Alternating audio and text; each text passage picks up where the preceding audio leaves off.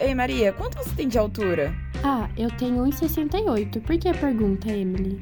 É que eu tava lendo uma thread no Twitter do Laboratório de Estudos Populacionais, o LAMPOP, aqui da Faculdade de Saúde Pública, e parece que a altura das pessoas pode ser um indicador da qualidade da alimentação. E eu vi que, no caso das crianças, a alimentação tem um papel muito importante no crescimento. Eu achei isso meio curioso e fui atrás de entrevistar os responsáveis por essa pesquisa. É durante os primeiros dois anos de idade que crescemos a maior parte da nossa altura, por isso a alimentação precisa ser rica nutricionalmente.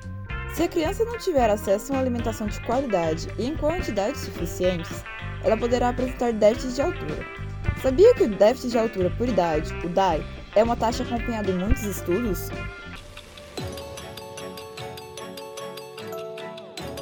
Saúde é pública.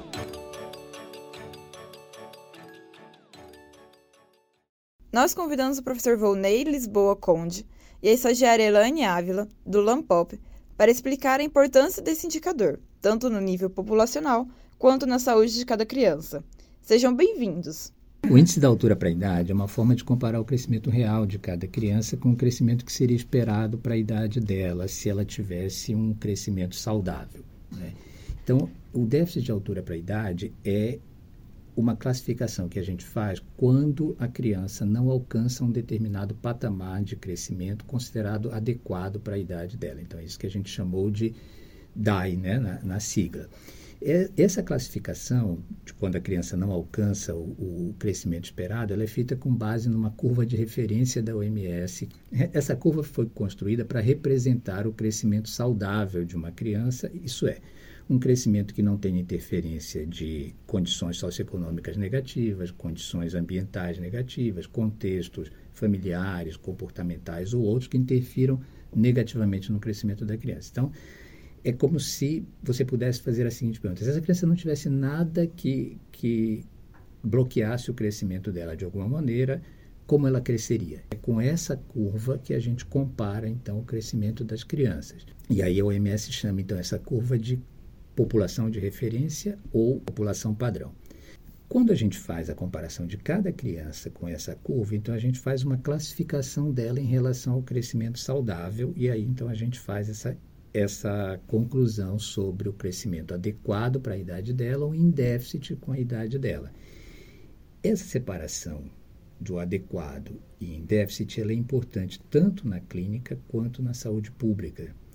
Na clínica ela é importante porque ela permite que o profissional investigue todas as causas ligadas a aquele crescimento em deficiência ou que está evoluindo de maneira inadequada.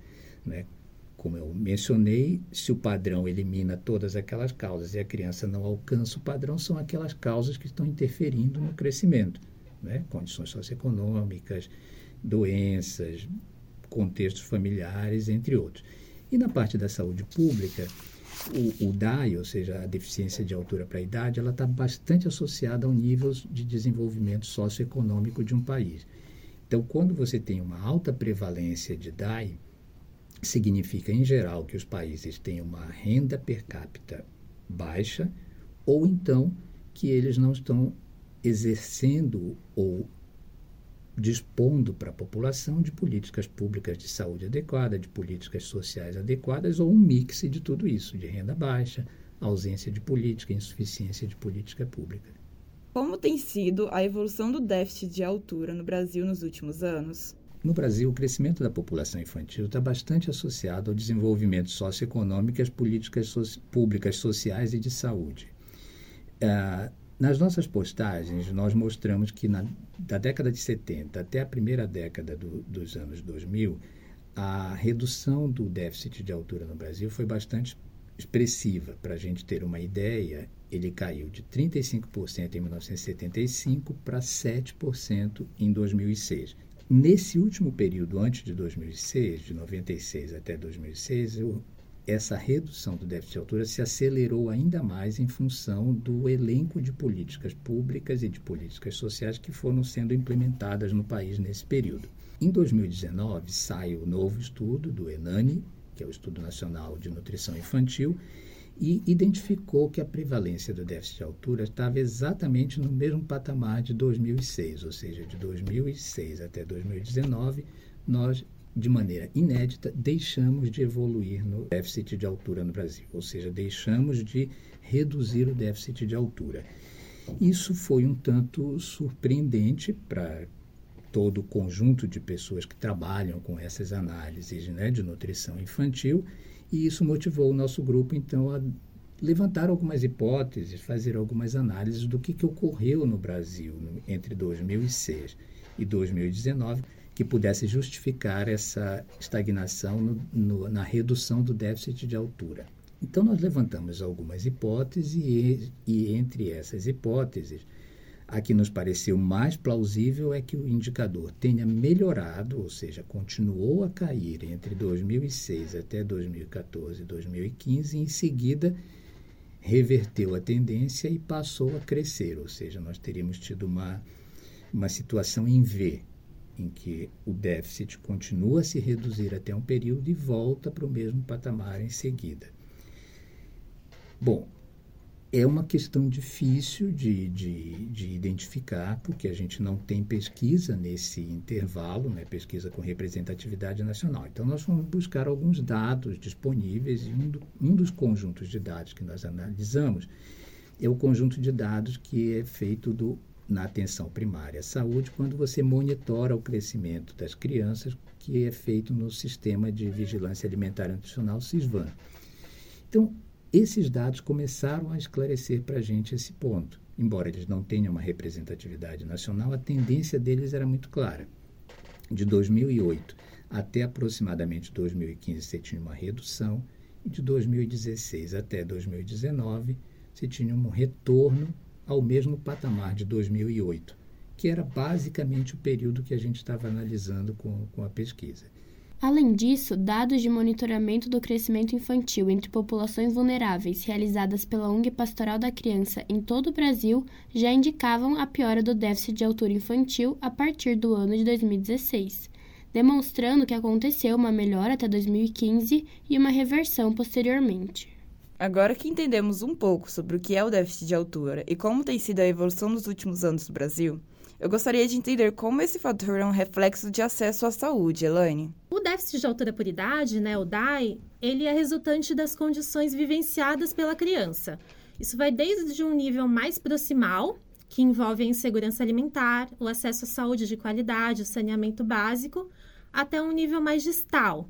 É, e aqui a gente está falando de status econômico e da escolaridade dos integrantes da família. É, essas questões, elas cercam a família da criança e vão determinar as condições reais para o crescimento dela. E tem também a influência dos aspectos comportamentais no crescimento infantil. É, a gente pode citar como exemplo o caso das mães que fumam ou que são expostas ao fumo durante a gravidez. Então, o monitoramento do indicador do crescimento infantil, ele representa a síntese individual da saúde infantil. E ele representa ainda é, uma síntese social das políticas públicas de saúde de um país. É, e também políticas sociais e contexto nos quais essa criança e a família dela está inserida. O que a gente está querendo dizer é exatamente que o crescimento ele é uma função cumulativa. Então a criança cresce um pouquinho a cada período. Esse não é um crescimento contínuo. A criança não cresce todos os dias criança cresce, para um pouquinho, cresce de novo. Então, se ela não tem uma condição nutricional e de saúde adequada no dia que ela vai crescer, ela não cresce, ela perde esse crescimento. Então, por isso, a, o crescimento vai ficando deficiente cumulativamente até o momento que ela entra na faixa inadequada. Por isso, é, a, esse crescimento ele registra todos esses agravos que ocorreram na saúde da criança do, durante essa etapa incluindo a assistência à saúde inadequada, incluindo a, a, as condições de renda da família, tudo que cria barreiras e obstáculos para esse crescimento se reflete na perda da altura da criança. Como vocês explicaram, a alimentação é fator primordial na saúde. Então, o que seria uma alimentação ideal nessa faixa etária? período entre a concepção e os dois anos de idade, né, ele é usualmente referido como os primeiros mil dias de vida. E esse período é muito sensível tanto para a saúde quanto para a nutrição da criança. É, pensando nisso, em 2019, o Ministério da Saúde lançou o Guia Alimentar para crianças brasileiras menores de dois anos. E o que, que a gente pode conferir né, nesse guia? É, em primeiro lugar, a importância do aleitamento materno, sendo exclusivo durante os primeiros seis meses e complementado até dois anos de idade. É, o leite materno ele é fundamental para o crescimento saudável infantil, né? Porque além de trazer diversos benefícios para a saúde, ele previne contra doenças tanto na infância quanto na vida adulta. E a partir dos seis meses deve ocorrer a introdução alimentar, né? Que deve ser constituída por comidas de verdade, ou seja, por alimentos in natura e minimamente processados. Entendi. Então, fala um pouco das consequências de uma má alimentação em crianças. É, a promoção da alimentação saudável está ligada ao objetivo do crescimento saudável nessa etapa da vida, uma vez que o déficit de altura por idade ele traz repercussões tanto na infância quanto na vida adulta. É, na infância, o DAI está associado a riscos mais elevados de doenças infecciosas e a menor desempenho escolar. É, já na idade adulta, o crescimento insuficiente na infância está associado a maior incidência de obesidade e também a mudança na composição corporal que eleva os riscos cardiovasculares e metabólicos. Então, a ligação do déficit de altura por idade com obesidade na idade adulta atua aumentando os riscos de outras doenças crônicas não transmissíveis que estão associadas à obesidade. É, sobretudo o risco de incidência precoce, ou seja, aquela incidência da doença que ocorre antes do esperado para a idade. Como os números brasileiros atuais de crescimento em altura infantil de até 2 anos se relacionam com as metas da OMS, estamos bem ou não estamos? O crescimento até dois anos de idade ele representa aproximadamente 50% da altura final de um, de um indivíduo adulto. Esse ritmo de crescimento acelerado dá um pouco a ideia do, da vulnerabilidade que a criança tem nesse período. Então, por isso, esse, essa etapa ela é tão sensível às condições sociais e de saúde que cercam a família e a criança. Para tentar te responder mais amplamente, a, nós vamos dividir a resposta em duas vertentes. Na primeira, podemos falar da meta em relação ao padrão de crescimento da OMS. Nesse caso, em relação a 2006, a prevalência de DAI entre menores de um ano praticamente duplicou. Ela foi de 4,8% para 9%. Né? E entre 1 e 2 anos, ela diminuiu levemente, mas se manteve elevada, na casa dos, dos 10%. Esses números indicam que aproximadamente uma a cada 10 crianças menores de 2 anos no Brasil apresenta déficit de altura, um quadro bastante negativo para essa fase crítica do desenvolvimento infantil. Numa segunda vertente, nós podemos olhar os pactos internacionais que o Brasil firmou nos últimos anos. A OMS lançou, nas, nessas três últimas décadas, iniciativas importantes para induzir os governos a melhorar as condições de saúde, alimentação, nutrição da população. A primeira delas foi o objetivo do desenvolvimento do milênio, em que se estimava, entre as metas que têm a ver conosco, na nossa área de nutrição, se queria reduzir em 50% a desnutrição até 2015. O Brasil cumpriu essa meta com antecedência e excedeu até a meta. Os outros dois pactos se referem aos chamados Objetivo do Desenvolvimento Sustentável, que tem um conjunto de 17 objetivos até 2030, pelos quais os países melhorariam as condições de sustentabilidade, saúde e ecologia dentro das suas sociedades, e um período mais curto, em que a OMS de, denominou de Década da Ação em Nutrição, que vai de 2016 até 2025. Né? Nesses dois casos, o Brasil se comprometeu com objetivos e metas a serem alcançadas, envolvendo redução do déficit de altura, desaceleração do, do, da obesidade né? e melhora nas condições de alimentação da população, diminuindo o consumo de alimentos ultraprocessados. Até o momento, os resultados foram o aumento da insegurança alimentar e o reingresso do Brasil no mapa da fome. Então, isso mostra que se a gente for observar essa trajetória como uma predição do que vai ocorrer em 2030, o Brasil não vai alcançar essa, esses objetivos com os quais ele se comprometeu. Então, tentando sintetizar essas duas vertentes. Realizar essas propostas e alcançar as metas apresentadas pelo governo brasileiro na ocasião, eu estou me referindo aqui, essas metas foram apresentadas basicamente em 2017, né, vai requerer mais investimentos em saúde e nutrição e expansão das políticas públicas e sociais bem sucedidas nas três últimas décadas. O governo brasileiro atual e o anterior seguem diretrizes que vão no sentido oposto a essas iniciativas que vinham sendo bem-sucedidas, de forma que, mantendo as atuais diretrizes, seguramente não teremos bons resultados a apresentar em 2025, no final da década de ação e nutrição, ou em 2030, com os objetivos do desenvolvimento sustentável. Para te responder de modo bem claro, não estamos bem. Como o professor Vloney explicou, a situação não é boa. Para o país melhorar, precisamos retomar o progresso que obtivemos antes de 2016, com ênfase em políticas públicas que possibilitem a alimentação adequada na fase inicial das crianças. Lembre-se de que a amamentação nos primeiros seis meses de vida é crucial porque terá reflexos na saúde global do bebê, inclusive em sua vida adulta.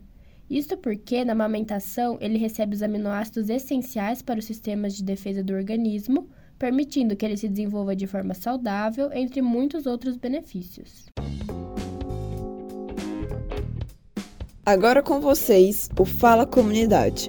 E hoje será sobre o Centro de Memória da FSP.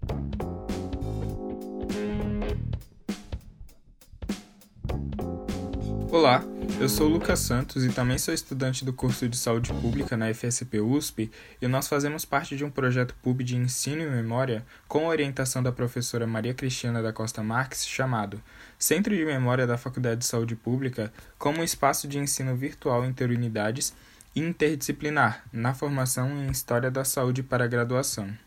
Com a aposta interdisciplinar, o centro ele realiza e fomenta estratégias de ensino, pesquisa e extensão que possibilitam os estudantes conhecer e debater, por meio do seu acervo, a formação, a história e os principais desafios da saúde pública.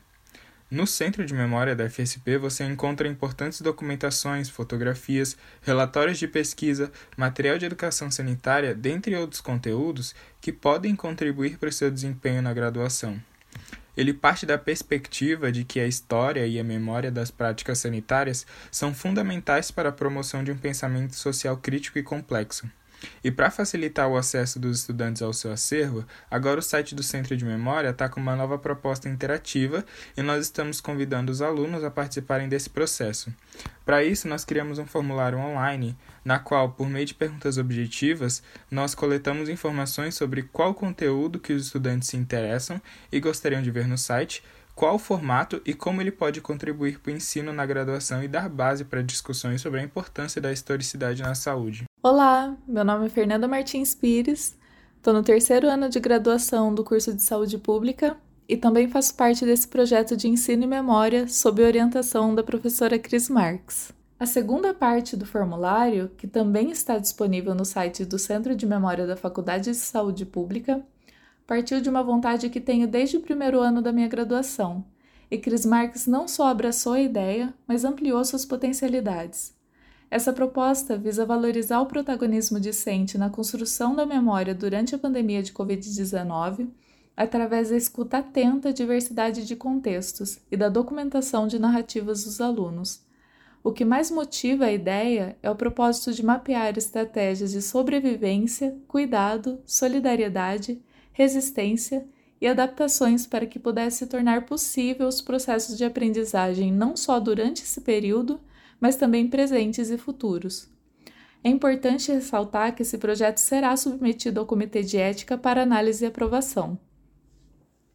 Os dados coletados serão utilizados para adequar o site do Centro de Memória para as demandas discentes relacionadas ao ensino e formação de profissionais da saúde, para que possamos nos apropriar da história da e na saúde a partir de um pensamento crítico. Então, convido a todas as alunas, alunos e alunes a preencher esse formulário, para pensar, produzir e construir uma memória socialmente útil de forma coletiva e ativa.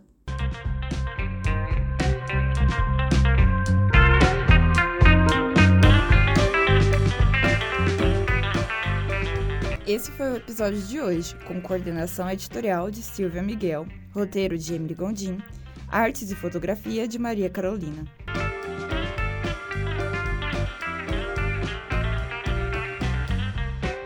E até a próxima com mais Saúde é Pública.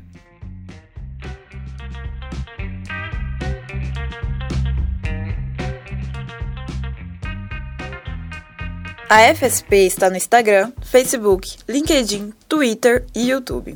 Obrigada por nos acompanhar e acione o sininho do Saúde é Pública e não perca os próximos episódios.